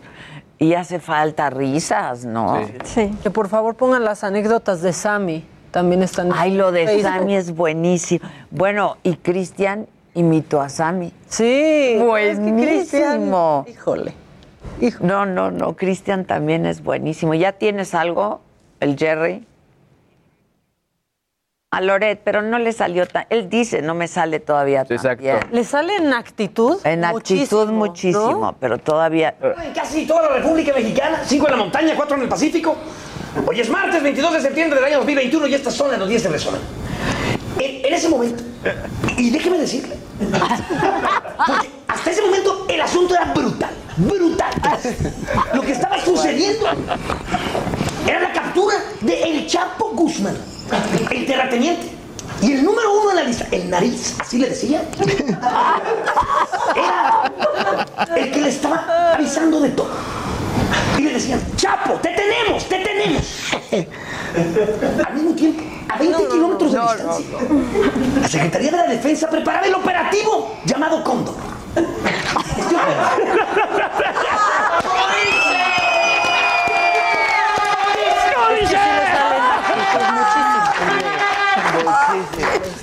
No, es que bueno, hay, hay unos que sí salen mejor que otros. Yo creo que como imitador, como imitador sabes qué personajes te salen mejor o qué Claro, claro. Eugenio Derbez, por favor, Eugenio. A ver, ahí viene. Pregúntame tú lo que quieras. Oye, Eugenio.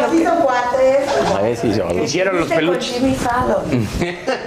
Este, pues sí, Diego, es otro, es otro, pero pues, está muy padre, la verdad es que, este, en, en inglés me entiendo muy bien. Me entiendo muy bien, es un personaje serio, siempre he querido hacer drama y, y creo que me sale muy bien. Es que, no entiendo por qué la gente se ríe de mí cuando lo mío lo mío es el drama de... Oye, ¿y cómo vas con tu serie de los Derbez? De viaje con los Derbez. Eh, Muy bien, Cristian, este. Muy bien.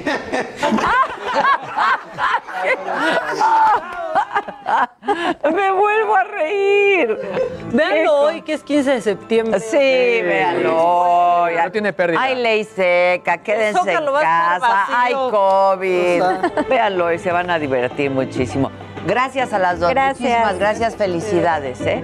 Vamos a hacer una pausa y regresamos con mariachi. Pues sí, porque es 15. Porque es 15, claro. Gran sorpresa al volver. Continuamos en Me lo dijo Adela.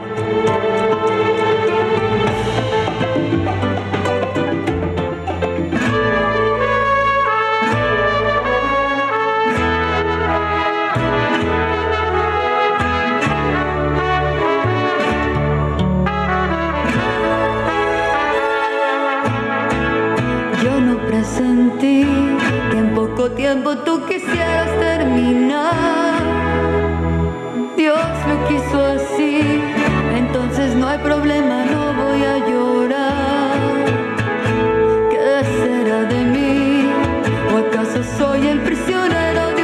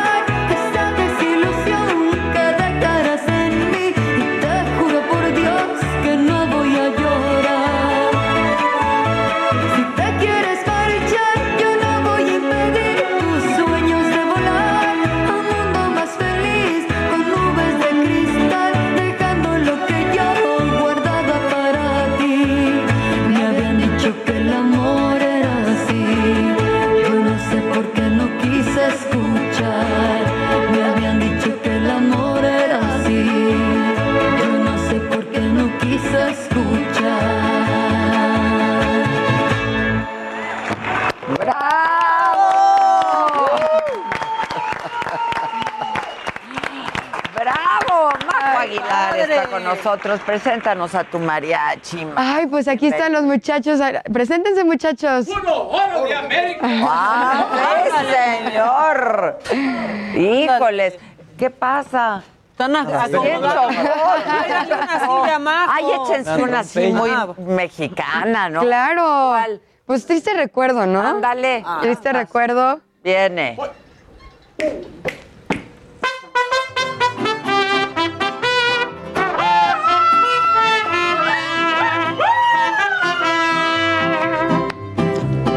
Tiempo pasa y no te puedo olvidar.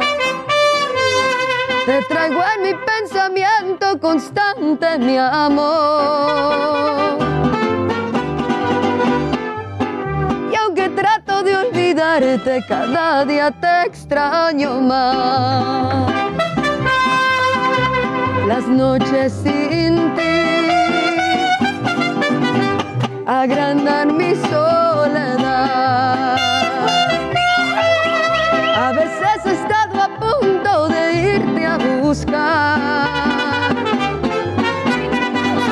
Dime qué cosa me hiciste que no te puedo olvidar.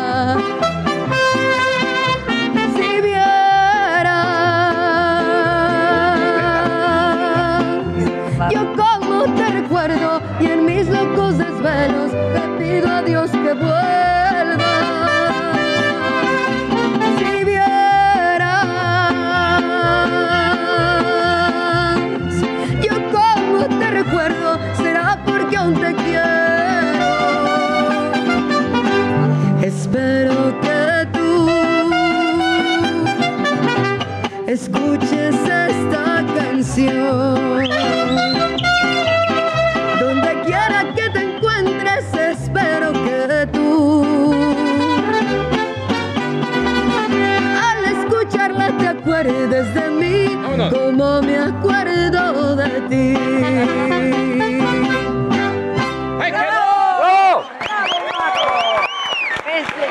Gracias, muchas gracias. Bienvenidos, muchachos. Gracias. Como que ya se antoja un tequilita, ¿verdad? Ay, lo sí, sé, lo sí, sé, lo sé. Bueno, esta canción la hizo muy, muy famosa.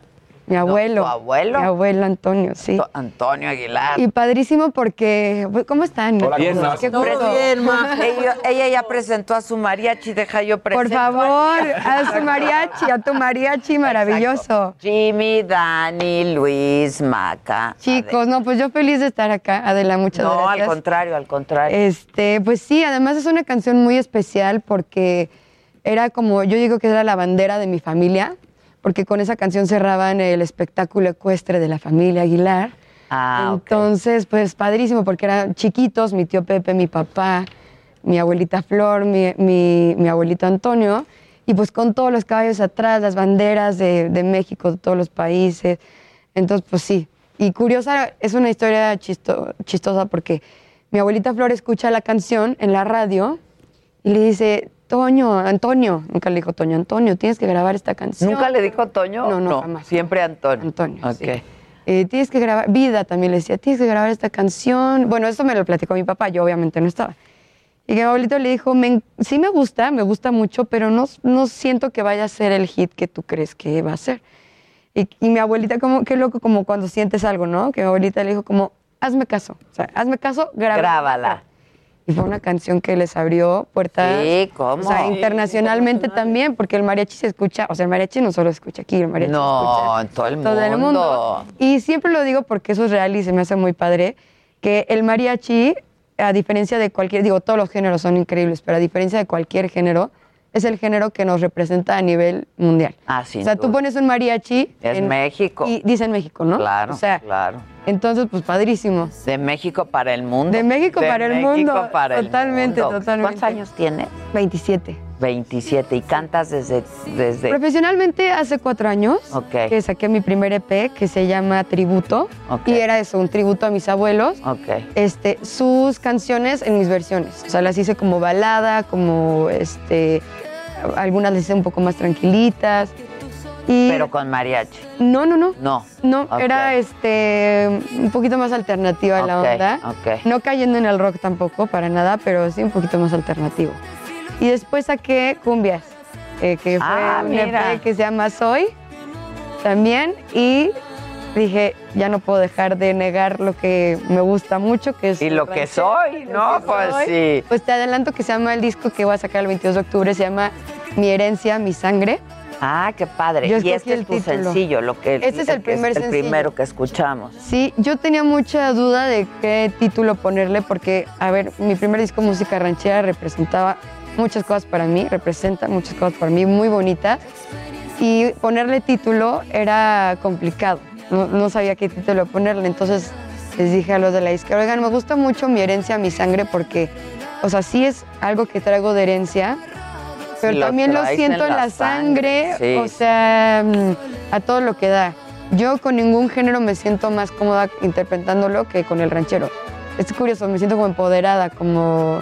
Muy tuyo. Sí, pues es que Sí. sí lo trae en la sangre, porque Sí. además toda la familia canta. Es muy curioso porque una vez me preguntaron, ahorita que dices eso, que si cantamos por obligación o, o qué onda, porque pues todos cantamos. Pues nacieron Y, le- y es muy loco porque ahí dices el gen, qué locura, ¿no? Porque pues todos, Leonardo, Ángela, este, obviamente mi tío Pepe, mi papá, todos lo hacemos por gusto, porque nos encanta, porque, bueno, yo, yo, yo, Pues hablando desde que nacieron, Sí. pues nacieron con eso. Y es increíble, o sea, me, me encanta, me encanta lo que hago.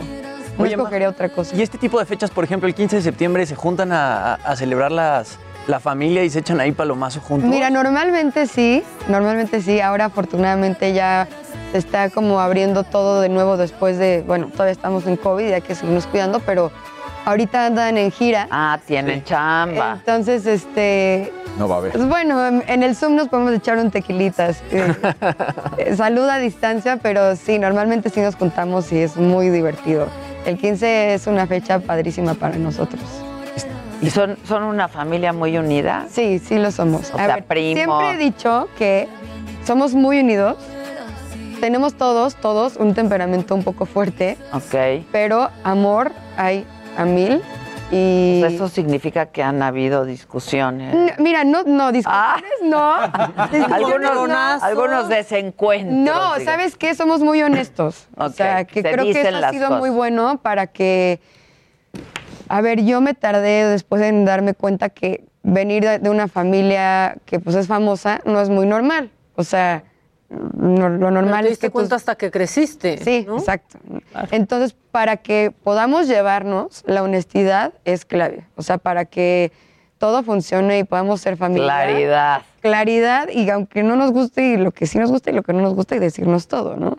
Y yo estoy orgullosísima, o sea, profesionalmente, orgullosísima de la familia que vengo y personalmente, pues wow, o sea, todavía mucho más. Amo a mi familia profundamente y me encanta, es como un equipo muy padre, o sea, siento que vengo de un equipo de superhéroes así de, Sí, de la música mexicana y me encanta, me encanta eso. La verdad, Pepe sí tiene su carácter. ¿eh? Oye, pero ¿sabes qué? Y lo digo con amor y con muchísimo respeto. Si no fuera así, no estaría donde está. O sea, yo antes también, les les voy a he de confesar, de chiquita, yo también decía como, ay, mi tío Pepe. Ah. qué miedo. Y aparte yo toda, no sé, o sea, chiquita, siete años.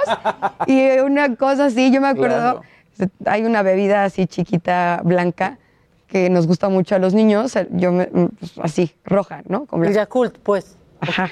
¿Sí? Ah, bueno, ok. Para que Eso. sepa la gente. Eso es. Exacto, exacto. Yo dije, No, ¿qué le daban? Sí, exacto, yo también hacía, hacía cuentas. Tejuino desde Sí. chiquita. No sabía si se podía.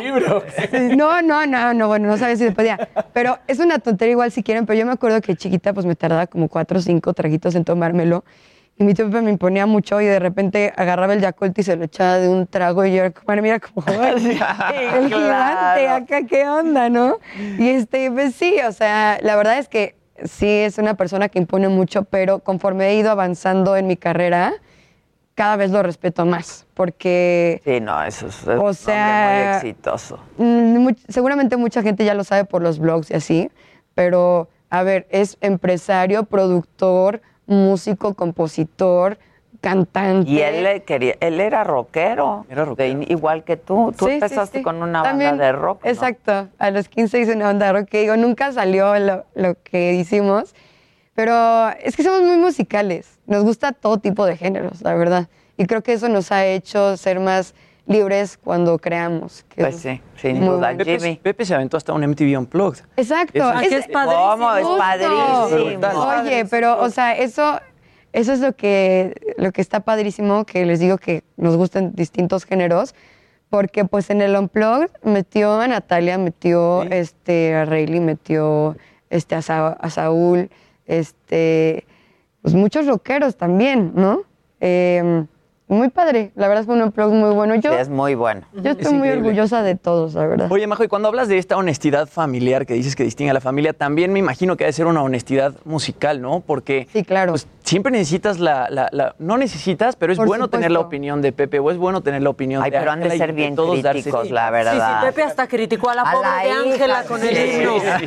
O sea, ¿A ti de eso no se la perdono. la cantó? ¿Qué? ¿El himno? La interpretación. Ay, por supuesto que me gustó. A, A ver, mí muchísimo. A mí también. Yo les voy a decir que creo que pasó, y va a sonar muy payaso lo que voy a decir, que están tan acostumbrados a que lo haga tan bien que cuando lo hace tantito diferente a como normalmente nos tiene acostumbrados, todo el mundo pegó el grito. Pero a ver, le- el himno lo cantó tal cual como Sí. la, letra perfecta. O sea, quizá le quiso meter ahí de su cosecha haciéndolo un poquito diferente, un poco más lento. A mí me gustó mucho. Pero bueno, o sea, le criticaron como si se hubiera equivocado en Pero todo hasta el tu himno. tío Pepe. Es que, a ver, por eso también están donde están, porque mi tío es muy eh, hacer que todo les Riguroso. quede perfecto, ¿no? Entonces. Pues le quedó perfecto, Pepe. Le quedó perfecto. Qué feo que seas así, Sí, Pepe. Pepe. No te pases, Pepe. Pero miren dónde están ahorita, o sea, llenando arenas en, en Estados Unidos, en México, o sea, lo que les decía de la honestidad, o sea, de que hay que ser bien netos. Yo le enseñé este, unas, bueno, no, le- no se las enseñé, curiosamente me hablaron ellos, me dijeron, ya escuchamos No Voy a Llorar porque los vi en el rancho, y me dice mi tía Annelies, ya te odiamos porque la traemos pegada todo el tiempo, la de No Voy a Llorar, y andamos cantando. Tío Pepe también ya la trae pegada todo el tiempo. Y no, pues muy bueno, la verdad. Estar Pues en sí. comunicación siempre es muy, muy bueno. ¿Y te vas a ir de gira pronto con ellos, Majo, o algo? Porque digo, están Ángela, está Sí, claro, Pepe y está. Leonardo, pero tú en algún momento vas a entrar a ir de gira a, con ellos. a mí me encantaría, yo lo he platicado ya con, con mi tío Pepe y él está súper abierto a la idea. O sea, pero la verdad es que yo quiero primero que me ubiquen más en el género ranchero y además ganarme un lugar también, ¿no? Claro. O sea, a ver, yo creo que sin sonar soberbia por talento y por amor a la música, yo creo que definitivamente podría estar ahí. Pero, a ver, tengo apenas cuatro años de carrera, quiero hacerlo lo mejor que lo pueda hacer para llegar y poder decirle, tío, dime qué onda, ya estoy lista, ¿cómo me ves? Sí, Claro, órale, va. claro, Entonces, claro. entrar con todo, ¿no? Muy bien. Sí. Claro. Sí, sí, sí. ¿Y la transición de géneros, Majo, cómo fue? O sea, porque primero reversionaste en versiones más pop, luego hiciste cumbia y ahora entras a, a- a- a las Sí, rancheras. claro. ¿Por qué no entras de un principio a las rancheras sabiendo que toda tu familia hace rancheras de hace... Mira, es, eh, la verdad fue por burra, porque este, de repente uno solito se pone cosas en la cabeza como... Quiero ser caso. diferente. No, pero te voy a decir, al contrario, era un tema de... No quiero que piensen que lo hago porque toda mi familia lo hace. Ya. ¿No? Este, porque, a ver, eh, a mí siempre me gustaron todos los géneros, sea, todos, me encantan. Pero para interpretarlo, pues sí, el ranchero yo sé que es el que mejor me Tu sale. fuerte. Sí, claro. Pero eh, eran muchas cosas. Claro que también estaba chava, también quería experimentar con otras cosas, pero sí traía mucho el chip de no quiero que digan que lo hago porque toda mi familia lo hace. Quiero, quiero tener mi voz, quiero que me escuchen, hasta que me di cuenta que no necesito de un género, y lo digo con respeto, para que se escuche mi voz. O sea, y donde yo más me siento cómoda cantando, pues es en el ranchero, entonces pues ya claro. canta ranchero, ¿no? No. Y es lo que de pronto nos pasó aquí también con Alex Fernández, ¿no? Que también dice, hijo, es que venir de una dinastía como de la que venimos, pues no es cosa fácil. Te- te- Mm. Ponerte en el mismo nivel que, que- que tus familiares que ya la Están rompieron y muy grandes, por sí, todos la lados. verdad. Sí, claro. Pues no ha de ser nada fácil. Pues sí, yo como lo veo es que cada quien tiene su camino. Yo estoy muy agradecida de, de la familia de la que vengo porque pues tengo los mejores eh, consejos, los mejores, sí, tengo lo mejor de lo mejor en cuanto a profesionales, ¿no? Que están ahí conmigo y que me pueden guiar. Pero yo creo que cada quien hace su camino y que, y que si lo caminas además con honestidad contigo misma, la gente se da cuenta de eso. Y yo espero tener un- una carrera larga, yo espero que ya he tenido un recibimiento bonito, empiezo a tener much- muchas cosas muy lindas. Porque hay mucho cariño gente. también, ¿no? Mucho cariño. Y también no quiero ganar ese cariño porque, a ver, sí hay gente que me escribe directo a mí de soy tu fan, me encanta lo que haces, pero también hay cariño que viene desde mis abuelos. Heredado. Claro. Entonces yo lo agradezco profundamente, lo valoro, pero digo, ese cariño, este, pues a, a cultivarlo, ¿no? Claro. Que viene desde generaciones atrás. Oye, ¿y de niñita cantabas? Ah, me encantaba, sí. ¿Sí? Nunca, nunca pensé dedicarme a nada más. Nunca. Ah, ok. En la escuela me regañaban porque cantaba y me decían, Majo, por favor, deja de cantar. Yo, sí, está bien, perdón. No, no, no, no. Majo, ya te lo pido una vez, por favor, deja de cantar. Sí, está bien. Y seguía cantando y me decían, Majo, es la tercera vez que te pido que dejes de cantar, por favor. Y eso me pasaba con todas mis clases porque pues lo traigo muy en mí. Pues o sea, sí. es algo Oye, que ¿tu me abuela te daba consejos? Sí, bueno, yo siempre he dicho que el mejor consejo que me di, y es, y es real, el mejor consejo que me han dado me lo dio mi abuela, mi abuelita Flor, porque una vez estaba cantando, me acuerdo ya llevaba como dos años en clases de canto, chiquita, como de 12 años, 11 años, y estaba cantando y me hace, ven, le digo, ¿qué pasó? Me dijo, ya, está muy bien que estés tomando tus clases de canto, pero te estás concentrando mucho en sonar eh, bonito. Y para cantar no tienes que sonar bonito, te tienes que, que conectar, tienes que sentir lo que estás cantando. Consentimiento. Y tienes que hacer sentir a los demás. Primero tienes que sentir tú para que puedas hacer sentir a los demás.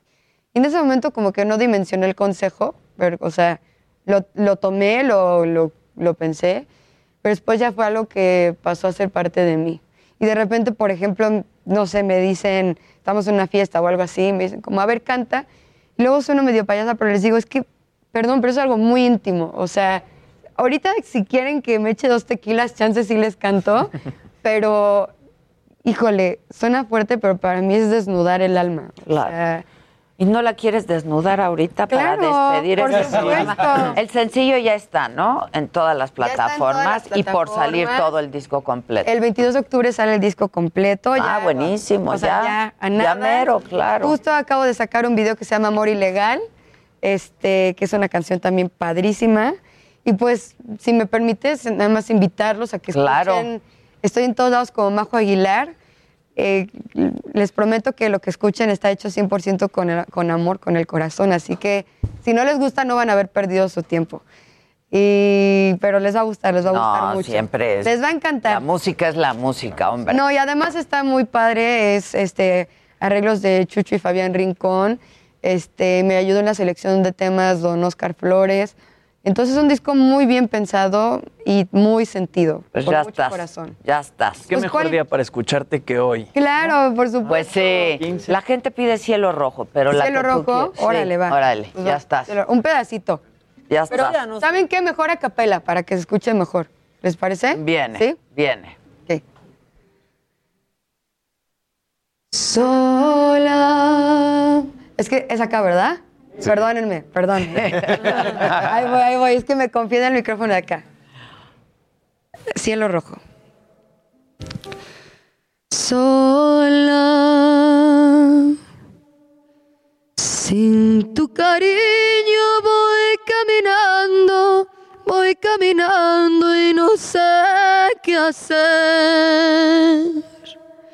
Ni el cielo me contesta cuando pregunto por ti, mi bien. No he podido olvidarte desde la noche, desde la noche en que te perdí. Sombras de duda y celo solo me envuelven pensando en ti. ¡Bravo! ¡Wow! Ya me iba a ir, deja que yo te El coro, el coro, aquí Sí. estamos todos. Viene, viene. Un poquito enferma, pero lo voy a... Voy a parar. Aquí, Voy a aquí parar. la ayudamos. Sí, sí, sí. Para apoyarme del diafragma. Exacto. Venga, nos quedamos en deja que yo te Exacto. busque. Sí. Deja que yo te busque y si te encuentro, y si te encuentro, vuelve otra vez. Olvida lo pasado, ya no te acuerdes de aquel ayer. Olvida lo pasado, ya no te acuerdes